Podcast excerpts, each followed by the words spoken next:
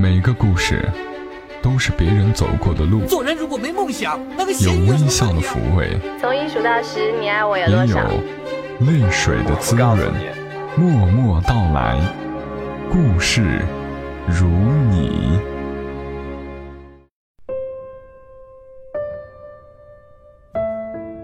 默默到来，故事如你。感谢你听到我，这里是由喜马拉雅独家播出的《默默到来》，我是小莫。大概在一个多礼拜以前，木糖给我发了几张图片，他正好看到一本书，其中有一篇文章，他迫切的想要跟我分享，所以用手机拍下来发给我看。当时我在车上，信号不太好，所以没有细看。也就没有完全懂他是因为什么原因迫切的想让我看到这个文字。而前两天我正好要在网上买书，想要送给上次参加《我是爱你》的情书大赛的听友，顺便就买了木糖要跟我分享的这本书，是来自于作者寇寇良的《直到我们相遇》，豆蔻年华的蔻，栋梁的梁。寇寇良呢是一个旅行美食作家。故事收集爱好者，在新书上面有一个腰封，与其他畅销书上写着各路大咖鼎力推荐之类的要不同。这本书的腰封是这样说的：“这就是一个腰封，看书时请毫不犹豫地扔掉它，正如在生活里需要毫不犹豫地扔掉一些看似华丽的东西，没有卖点，谢绝矫情。如果。”你寻找的是感官刺激、奇情历险、心灵鸡汤、理想呻吟，请不要阅读任何一页。这本书仅献给最明白快乐含义的人，无论你是否旅行。这个腰封还蛮吸引我的，我第一次看到一个腰封上是这么写的。当然，这本书也不仅仅是一本旅游的书。它是寇寇良在走过五十个国家之后，还愿意为了老挝这个虽然显得不热门，也不刺激的小小的国家，单独写的一本书。那又究竟是哪一篇打动了木糖，让他迫不及待的要分享给我呢？这是其中有一篇叫《布施加重遇来去》，布施是佛教用语。在文章当中，你可以理解为将食物布散给、分享给其他人。来去是寇寇良在旅途中结识的一个小和尚。当我看完这篇文章，我毫不犹豫的马上决定要把这篇文章作为今天的节目内容。我很想念给你们听。布施以及重遇来去，作者。扣扣凉。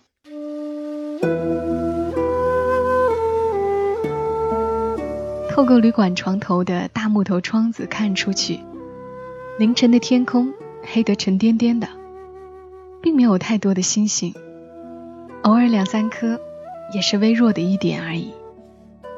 偶尔听到路上传来轻轻的哒哒哒哒声，是通宵不睡觉的狗走过。它们的指甲在麻石小巷里擦出安静的回响。如果再安静一点儿，透过小虫翅膀的嘤嘤声，还能隐约感到有那么一小股浓稠些的空气破开凌晨的凉意，滑到某棵树底下。那是无声无息的猫掠过去了。是的，如果在凌晨四点半左右醒来。很安静的躺在床上，你会格外敏锐的感觉到这个世界。躺了一会儿，我在黑暗里把轻软的衣服无声无息的穿上。到了老挝这么些日子以后，我开始学会穿宽松和柔软的衣服。过去我把这类型的衣服称之为泯灭性欲的服装，当然。他们有个更美好一点的名字，叫森林系，棉麻或者丝绸，一律宽松飘荡。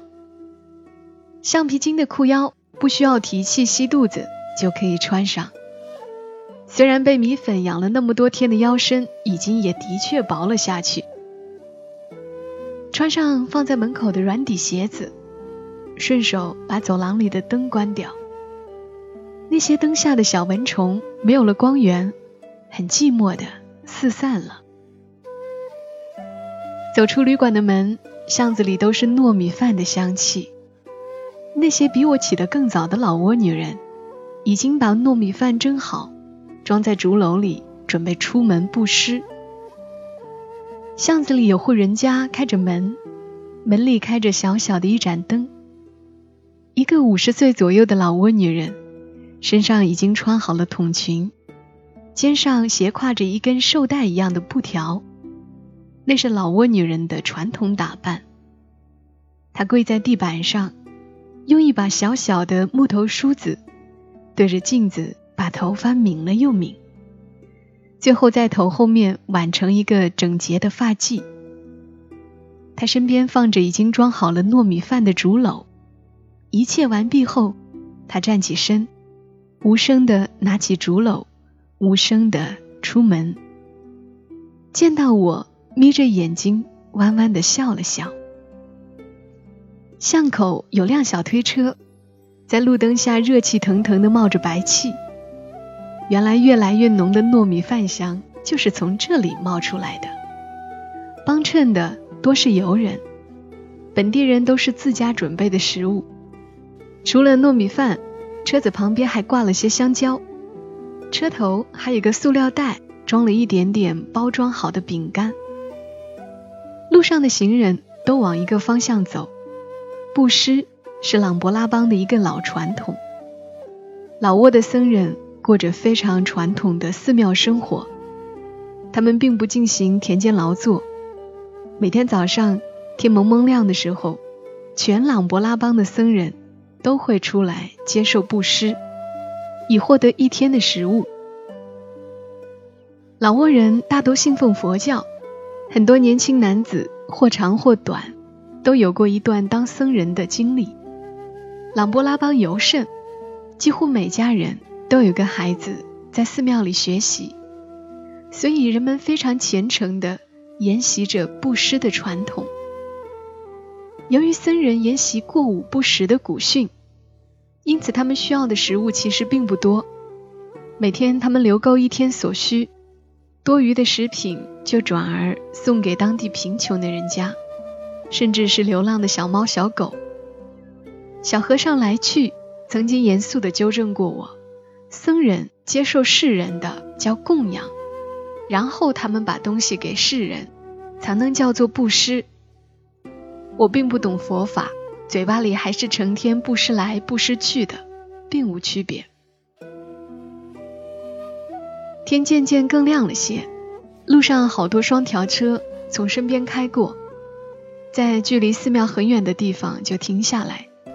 车上下来的有来自泰国的布施旅行团，也有整车整车别处来的僧人。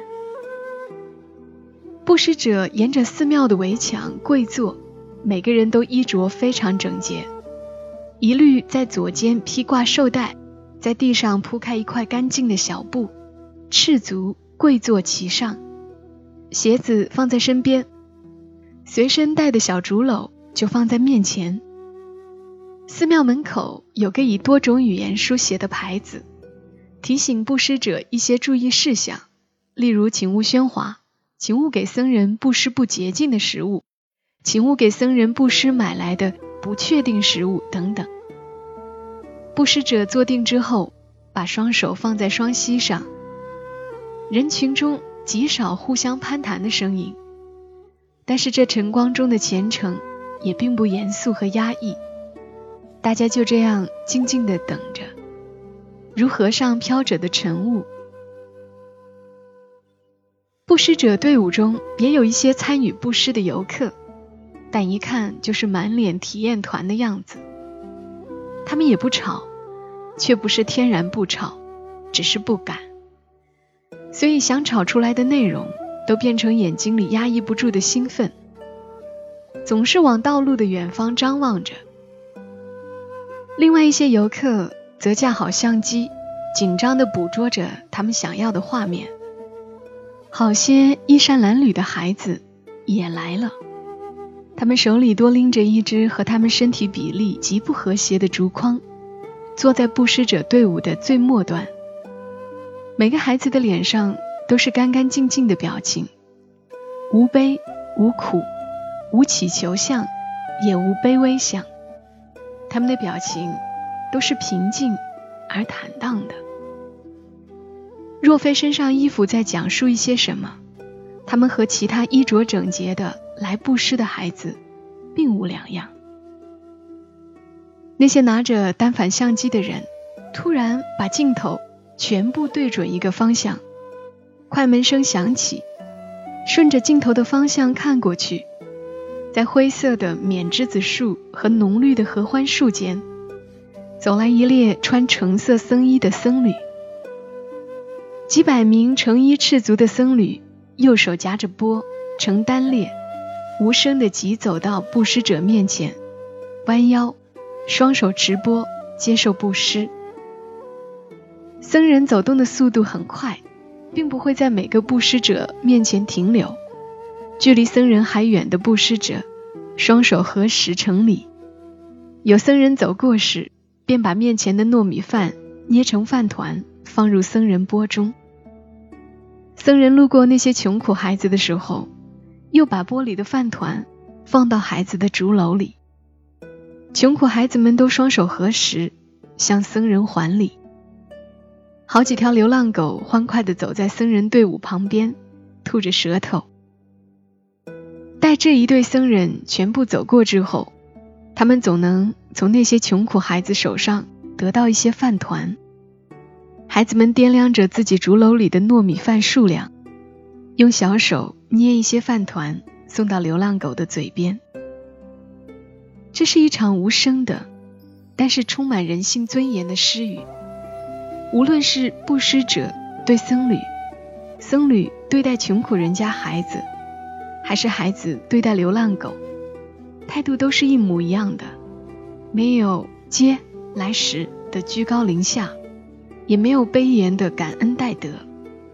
大家做完自己要做的事，各自收拾好东西散去，地上并没有留下任何痕迹。游客们则心满意足。翻看着自己的数码相机，天色越来越亮，转入小巷子里，才明白真的没有所谓的布施大道这一说。僧侣们会走遍朗勃拉邦的主要大街小巷，但凡有佛寺的附近，就有成衣僧人。更多的市民跪坐在自家门口，等待路过的僧人。看得出来。他们彼此之间都很熟悉。带头的老和尚常慈眉善目的和街坊们点头打招呼，弯腰盛糯米饭团的时候，也会停下一两秒，说上一两句问候的话。庄严吗？也并没有。肃穆吗？也不觉得。神圣吗？似乎也并不。只觉得就像大河流深，寻常间。有佛性应允，用旧的东西送到灾区去，捐款两百元人民币可以在碑上立名，捐个图书馆可以上市电视台，还有旗袍美女陪着剪彩，好像已经很习惯了这样的行为，也认为这已经是做好事积德了。回家再看书，关于布施的讲道，明白所谓不敬布施。无非是有所求，有高低心，有分别心，图名图利图感恩图赎罪的给予，在佛祖的小本子上并无功德可记录，顶多得点福德而已。转角就遇到了小和尚来去，南塔分别之后，我们彼此都知道对方在这个城市，也并没有谁刻意的约了谁在什么地方聚一聚。只是就知道会再遇到，这个早上就遇到了。来去梅雨间隐隐有欣喜。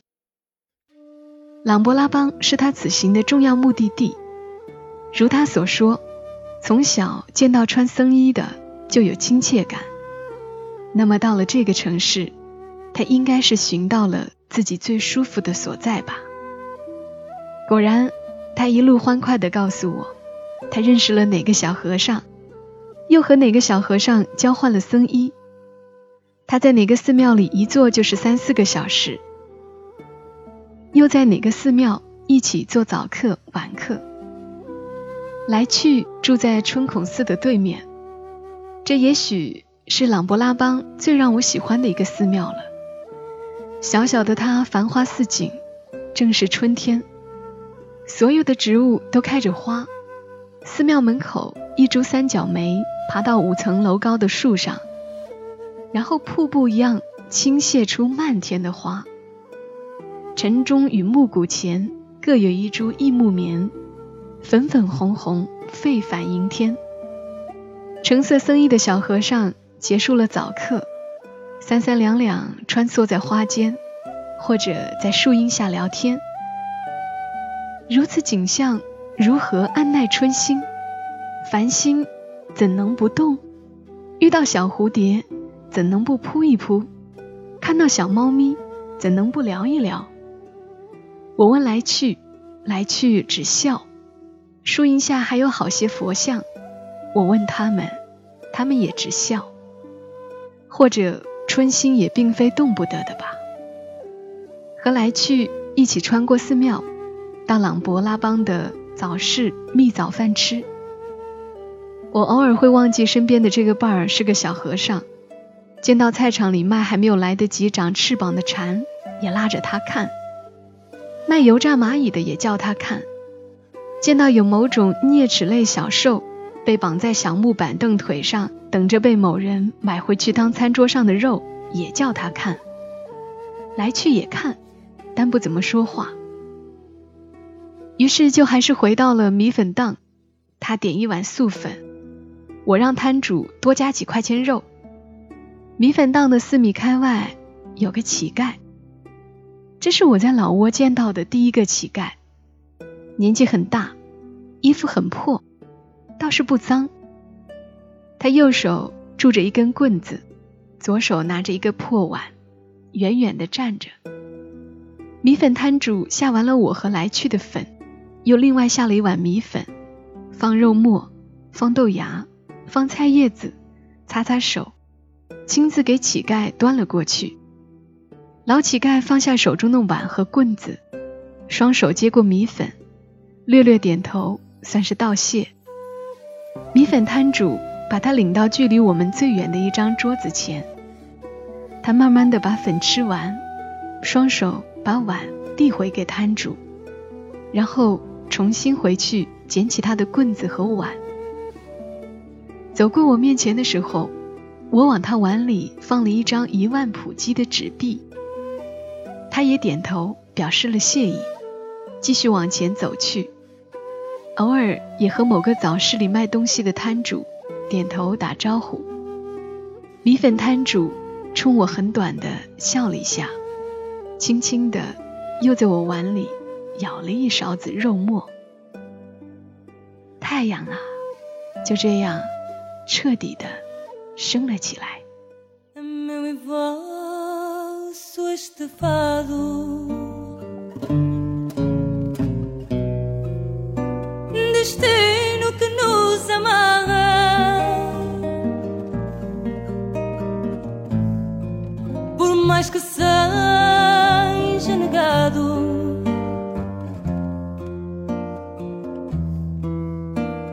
As cordas de uma guitarra.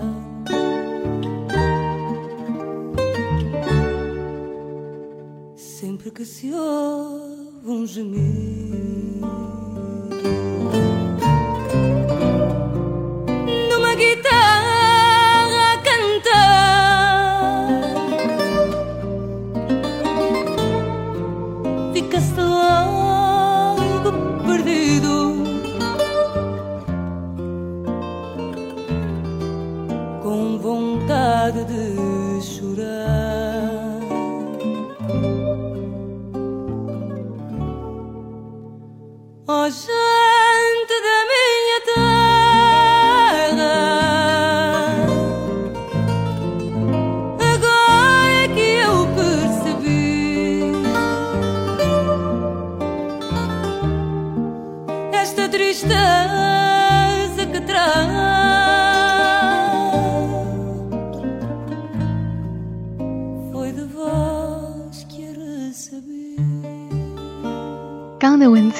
字来自于作者寇寇良，出自于他的书《直到我们相遇》。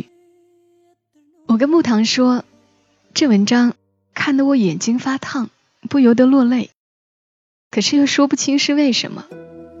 就是那些衣衫褴褛的小孩把糯米饭团给流浪狗的时候，还有摊主在扣扣良的米粉上多舀了点肉的时候，根本忍不住。不是觉得他们苦，就是觉得人性的美好吧。真的是有暖暖的感觉，突然觉得人类其实也挺可爱的。木糖说，看这篇文章时。他一个人坐在沙发上，刚好下午的阳光很温和，形成了一个光圈，很是哭了一会儿。文字一点都不煽情，可是哭得很厉害。转而他又担心，我们看到的就是扣扣良看到的，但是念出来会不会别人感受不到？木糖是担心这样的文章影响节目的收听率。它不像故事那么吸引人，又那么好懂，跟很多可爱的替我着想的听众担心的一样，他们希望我的节目是最受欢迎的。还有听众甚至在替我考虑要怎么样，既把节目做好，还能够通过节目能够赚很多的钱。我告诉他不要紧的，我喜欢这种缓缓的。脚踏实地的，说不清道不明的感动，或是温柔。我就想做我自己喜爱的节目，讲故事的人发自内心的喜爱，听的人才感受得到。要谢谢所有听我节目的好朋友，更谢谢那些喜欢我的节目，帮我不遗余力的转发、扩散到朋友圈的朋友。是你们让我和更多的人相遇。另外，所有。第一次听到节目的朋友，如果你觉得我的节目是你喜欢的，欢迎你下载喜马拉雅的手机客户端，搜索小莫幺二七幺二七，添加关注，可以收听小莫所有的节目。今天的节目就到这里，我们下期声音再会。小莫在长沙，跟你说晚安。